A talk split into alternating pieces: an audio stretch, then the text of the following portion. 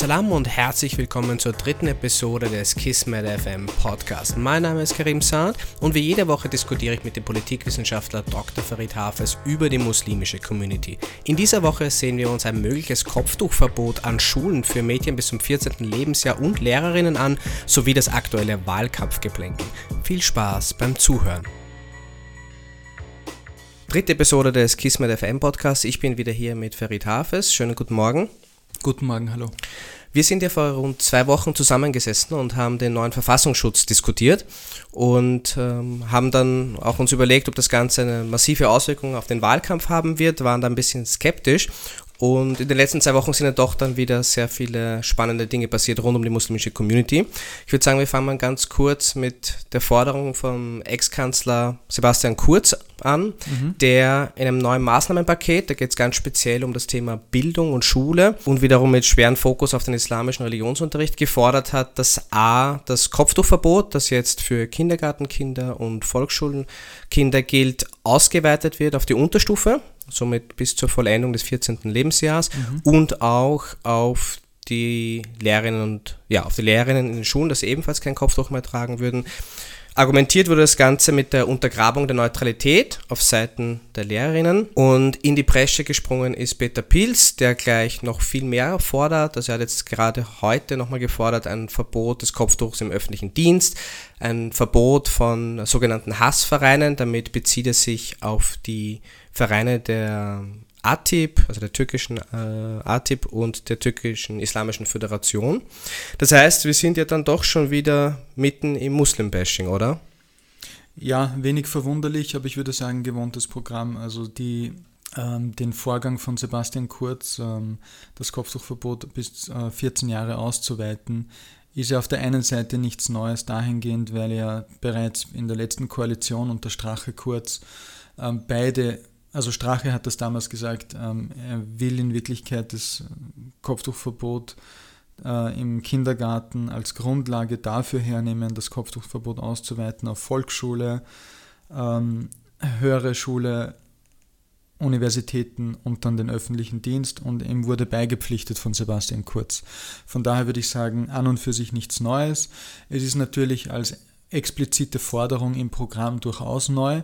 Ich bewerte das insbesondere auch ein bisschen als Koalitionsangebot an die Neos, äh, die ja damals kurioserweise, als die Regierung das Kopftuchverbot umgesetzt hat, dieses Jahr mitunter auch deswegen nicht äh, mitgetragen haben, weil sie gemeint haben, es müsste ein Kopftuchverbot bis 14 Jahre geben, äh, abgesehen von der Hauptkritik, dass man gegen Einzelmaßnahmen sei.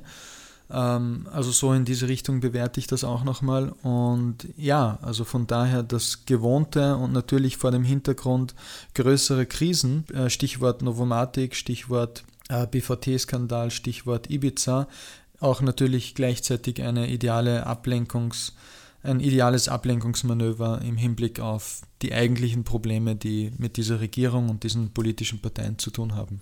Man spannend ist ja, das Ganze ist jetzt so kurz vorm Ende der Sommerpause passiert. Das heißt, es war, ja, ein paar Österreicherinnen und Österreicher waren doch noch im Urlaub. Es gab aber doch sehr schnelle Reaktionen der anderen Parteien durchgehend aber mit dem gleichen ja, Statement in Richtung, es ist eine Nebelgranate, es ist ein Ablenkungsmanöver. Wie kann man sich das eigentlich erklären? Also ist es wirklich schon so weit, dass man eigentlich nicht mehr bereit ist, wenn man ins österreichische Parlament einziehen möchte, dass man sich über Gedanken für Minderheiten, also Gedanken über Minderheitenrechte macht? Ähm, ja, auf, sicherlich auf der einen Seite. Ich denke, ähm, zum einen könnte man vielleicht positiv bewerten, dass die politischen Parteien gelernt haben, sich auf dieses Thema hinaufzusetzen, dient am Ende des Tages nur äh, den, Agent, den rechten Agenten, die derzeit von äh, Türkis und äh, Blau äh, forciert werden. Auf der anderen Seite zeigt es natürlich auch, dass es keinen antirassistischen äh, Konsens gibt in unserer österreichischen Gesellschaft aus der Sicht der politischen Parteien und dass es wenig Sinn macht, sich für Minderheiten, insbesondere religiöse Minderheiten wie die Muslime, einzusetzen. Und das zeigt natürlich auch auf der irgend, irgendwo auf einer gewissen Ebene ein bisschen ein armseliges Bild über unsere Gesellschaft, ähm, beziehungsweise über die Führungskräfte in den politischen Parteien. Ähm, zeigt auch am Ende des Tages, wo wir stehen mit dieser Thematik. Also ich denke, insbesondere wenn es um das sogenannte Kopftuchverbot geht, und nicht nur das, das ist ja nur ein Beispiel von vielen, wo ein breiter Konsens in den politischen Parteien vorhanden ist, dass es wenig Sinn macht, sich auf die Seite der, auf die Seite der Muslime zu stellen. Ähm, ich meine, ich erinnere, als damals die Bundesregierung unter Kurz Strache ein Moschee, äh, mehrere, acht Moscheen damals verbieten wollte, war die Reaktion des SPÖ-Bundesgeschäftsführers, des da, damaligen, zu sagen, ja, das ist die erste vernünftige ähm, Initiative der Bundesregierung. Und das von Seiten der größten Oppositionspartei zeigt, wo wir stehen im Hinblick auf diese Thematik. Also ich habe nicht den Eindruck, ähm, dass irgendeine politische Partei mit Ausnahme von vielleicht äh, der kommunistischen Partei hier eine klare Haltung hat im Sinne von der Schutz der Muslime wie der Schutz anderer Minderheiten. Was bleibt dann eigentlich der muslimischen Community noch übrig? Ist die islamische Glaubensgemeinschaft ein ja, stark genuger äh, ein stark genuges Organ, um dem entgegenzuwirken. Ich meine, es gab ja sehr viele Klagsdrohungen. Jetzt im Sommer, wie gesagt, hat man nicht mehr wirklich viel mitbekommen. Aber wie erwartest du hier die Reaktion? Ja, die islamische Glaubensgemeinschaft in Österreich wird vermutlich äh, Klagen einbringen im Hinblick auf die unterschiedlichen Thematiken wie das Kopftuchverbot, die, äh, das Religionsbekenntnis etc. Aber ich denke nicht, dass die islamische Glaubensgemeinschaft als Religionsgesellschaft tatsächlich ein äh, Player ist im Zusammenhang mit dem politischen Parteienwettbewerb. Ähm, das ist nicht ihr Feld ähm, und ich glaube, da sind die Möglichkeiten relativ beschränkt. Ähm, sehen wir uns auch an in Österreich, äh, wie viele Muslime in politischen Parteien tätig sind. Äh, das ist überschaubar wenig. Insbesondere in höheren Positionen. Und das bringt mit sich dann natürlich auch dass die Interessen von dieser religiösen Minderheit äh, wenig reflektiert werden in den Dominanzpositionen. Ja. Schätzt du, ich habe es vor kurzem gelesen, der SPÖ-Aktivist Mohammed Yüksek, der vor kurzem geschrieben hat, es wird der Zeitpunkt kommen, wo die Muslime und Musliminnen ihre Anliegen auf die Straße bringen müssen. Mhm. Wenn wir jetzt uns ein bisschen zurückblicken, ich sage jetzt wirklich sagen wir, fünf, acht, neun, zehn Jahre. Mhm. Alle Demonstrationen, die von muslimischen Gruppierungen geführt wurden in Österreich, waren ja doch oft meistens außenpolitische Themen. Es gab, glaube ich, ums Kopftuch einmal eine bisschen größere. Aber schätzt du überhaupt die muslimische Zivilgesellschaft aktuell so stark ein, dass hier wirklich ein Druck aufgebaut werden kann? Insgesamt auf einer bundespolitischen Ebene jein. Ähm, ich glaube schon, dass ein gewisses Potenzial vorhanden ist ähm, vor allem auch vor dem Hintergrund dessen, dass die Anzahl von der Musliminnen und Muslime an der Gesamtbevölkerung ja überdimensional hoch ist im Vergleich zu anderen westeuropäischen Ländern. Das heißt, wir sprechen in Österreich von ähm, 8 bis 9 Prozent der Gesamtbevölkerung, die den muslimischen Glauben hat. Das ist keine kleine Anzahl. Ja? Und insbesondere vor dem Hintergrund, dass das überproportional hoch dann in urbanen Zentren ist, heißt das, dass Muslime durchaus eine Organisationskraft aufweisen. Die Frage ist, ähm, wer kann das mobilisieren, wer will das mobilisieren und zu welchem Zweck. Ich denke, so wie Mohammed Yüksek das gesagt hat und vielleicht viele andere auf der NGO-Ebene und von der Graswurzelbewegungsseite, ja, es gibt äh, die Möglichkeit, ähm, aber ich denke, auf der einen Seite sind ja auch die muslimischen Verbände am Ende des Tages auch verflochten äh, mit dem politischen System Österreichs. Das heißt, sie haben unterschiedliche Nähen auch, äh, nicht nur zu Stadtverwaltungen, Landesverwaltungen, sondern auch zu politischen Parteien und unterschiedliche Präferenzen. Und ähm, auch da sehe ich äh, wenig Hoffnung im Hinblick auf die etablierten Institutionen, sondern eher so wie zuletzt auch in, in den letzten Jahren das der Fall war von eher jungen Initiativen wie dem Netzwerk Muslimische Zivilgesellschaft oder andere, ähm, die sozusagen abseits von diesen bereits organisierten, etablierten Institutionen ähm, hier versuchen, ihren Willen kundzutun. Du hast jetzt auch gerade die Verbände oder Vereine angesprochen. Ich habe am Anfang schon erwähnt, dass wie gesagt Peter Pilz jetzt aufgehorcht oder aufhören hat lassen mit seiner Forderung zu sagen, wir verbieten jegliche ATIP und Mittelgörisch in seinen Worten oder in Österreich wäre es ja die Islamische Föderation Moscheen, ein ziemlicher Rundumschlag. Basis soll sein, dass diese Vereine eben angeblich zu Hass aufrufen. Ist das, ich meine, Peter Pilz steht aktuell, also die heutige Umfrage spricht von einem Prozent. Also das ist die Frage natürlich, wie, wie relevant das noch ist. Aber wir haben ja noch eine Nationalratssitzung vor dem Wahltag, also am 25. September, wo er eben diesen Antrag einbringen möchte. Wie sehr schätzt du ein, dass Blau-Schwarz, die vermutlich dieselbe Meinung zu diesem Thema haben, reagieren werden? Würden die das eher abtun oder kann das schon nochmal zu einer, ja, real, zu einem realpolitischen Konsequenz führen? Könnte der Fall sein, kommt auf die Formulierung an. Und natürlich, ich meine, ich denke, die Initiative vom Pilz ist im Wesentlichen jene, zu sagen, hallo, mich gibt's noch und ähm, das ist der letzte Versuch, dass ich doch noch irgendwie ins Parlament komme. Ähm, ich denke nicht, dass es jetzt äh, tatsächlich anders zu bewerten ist, außer als diese, aus dieser Perspektive. Ähm, und dass er halt versuchen wird, vielleicht es gerade auch so zu formulieren, dass die anderen nicht mitgehen, um dann behaupten zu können, ähm, ja, seht ihr Sebastian Kurz, äh, Türkis und äh, die FPÖ, die reden ja nur, aber wenn es darum geht, dann handeln sie sowieso nicht. Ja.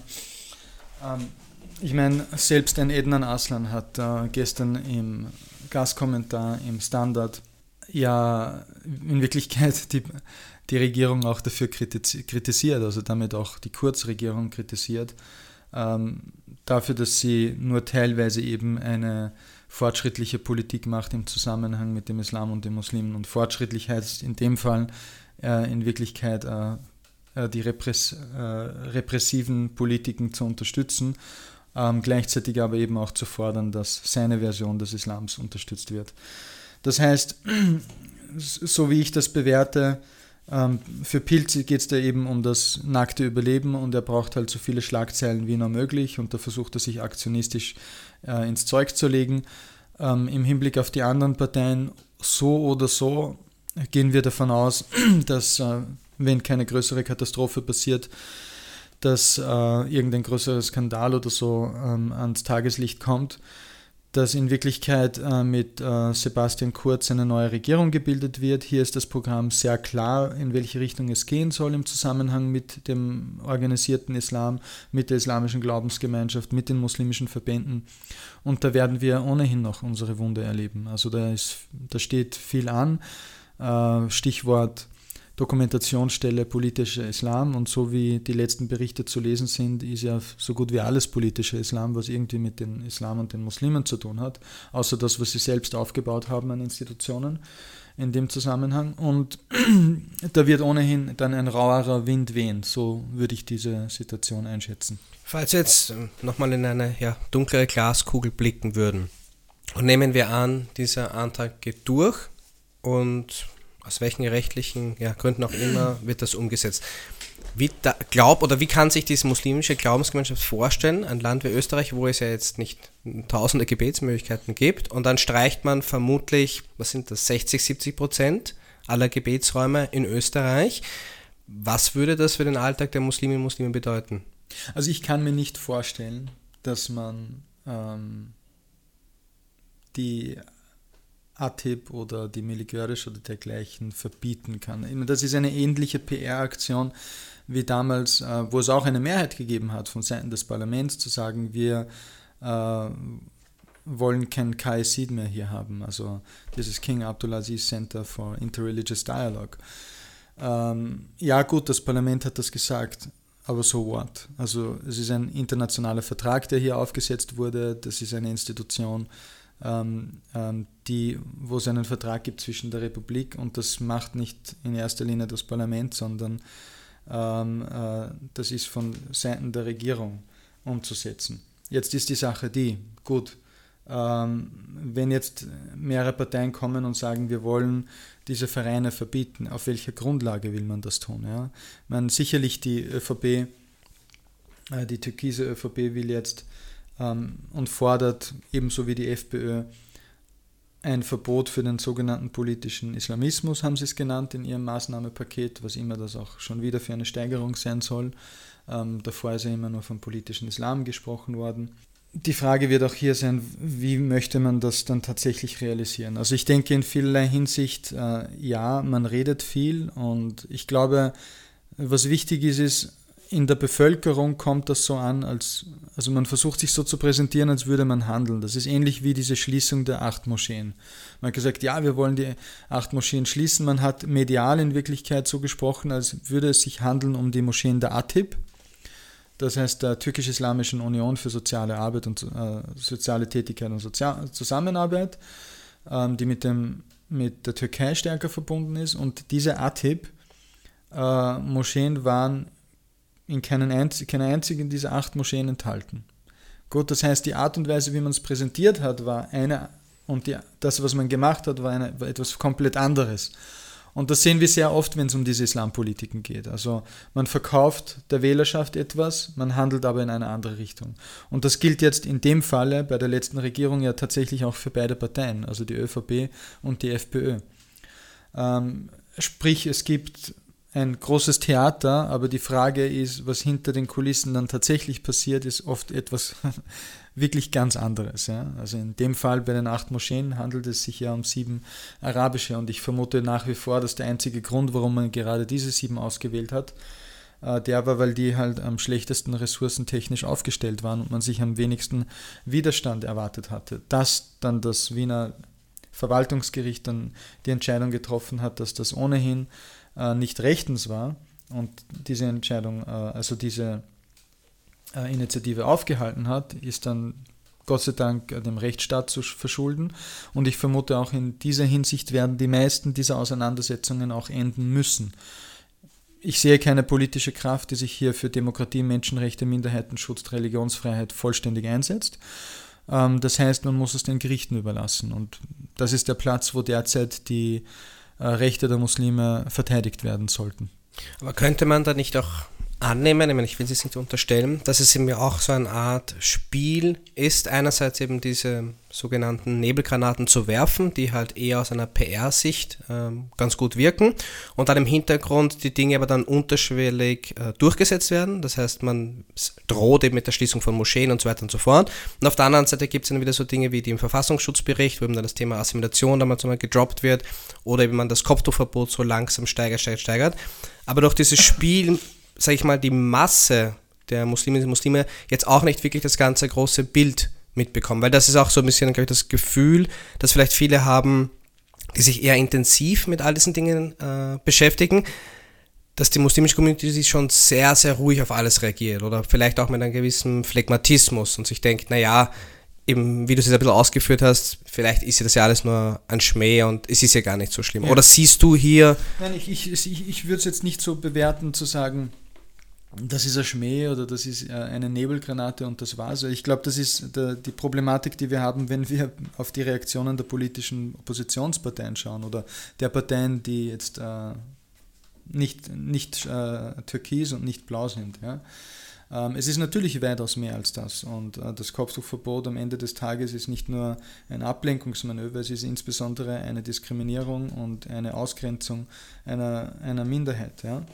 Und genauso denke ich auch, dass die Frage des Verbots von Miligörisch und, äh, und ATIP und anderen nicht als eine Nebelgranate zu behandeln ist. Ähm, nein, ich denke, und das hatten, haben wir auch gesehen in, in, dem letzten Verfassungsschutzbericht, wie er präsentiert worden ist, das sind ernstzunehmende Gefahren. Ich glaube nur nicht, dass jetzt mit äh, der nächsten äh, Nationalratssitzung, wo der Peter Pilz das einbringen wird, die Geschichte gegessen sein wird. Ich glaube, das wird ein bisschen länger dauern. Es wird die Dokumentationsstelle zum politischen Islamismus äh, geben, äh, die angekündigt wurde. Ähm, und dann wird man das langsam aber doch aufbauen. Man wird sich ein paar ähm, äh, Haus- und Hofakademiker holen, die das dann mit irgendwelchen Berichten, die dann von eigenen Institutionen finanziert werden, bestätigen und die dann so viel Material sammeln, dass man dann versuchen wird, daraus einen Fall zu machen. Man wird das über Monate oder ein, zwei Jahre, so wie bei den islamischen Kindergärten, das war ein Prozess von zweieinhalb Jahren, über den das gelaufen ist. Und man sieht ja den Schaden, der, den das genommen hat.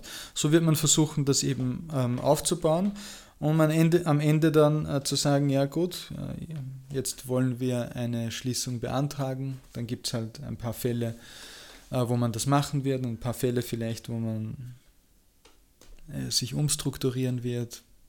Ja. Hm.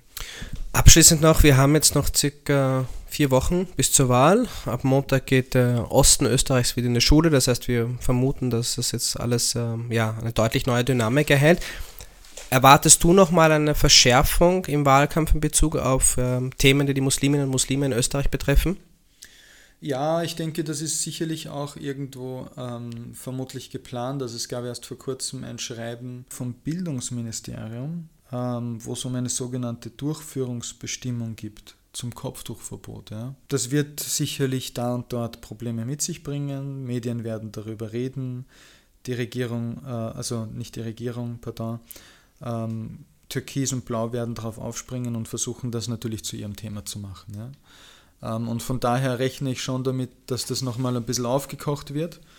Ich glaube, es bedarf von Seiten der muslimischen Führung in diesem Land, äh, sprich der islamischen Glaubensgemeinschaft und den wichtigen zivilgesellschaftlichen Akteuren, eine klare und besonnene Haltung dazu, dass man klar in den Worten ist, klar in den Handlungen ist ähm, und gleichzeitig aber nicht überreagiert und ausufernd handelt, sodass die Provokation, die man vielleicht auch erzielen will mit derartigen diskriminierenden Handlungen, ähm, dann auch ihren fruchtbaren Boden findet und zu einer größeren Story wird. Gut, vielen, vielen Dank. Wir haben wieder einige spannende erfahren und wir werden uns definitiv nochmal in einer Sondersendung zur Wahl hören, vermutlich in ein bis zwei Wochen. Bis dahin, alles Gute. Danke, tschüss. Wir freuen uns natürlich auf dein Feedback via Instagram at kismetonline oder über Facebook, ebenfalls einfach nach Kismet Online suchen oder per E-Mail an info at kismetonline.at. Wenn dir der Podcast gefällt, lass uns doch eine Bewertung da, einen Kommentar und empfehle uns bitte weiter. Vielen Dank und wir hören uns.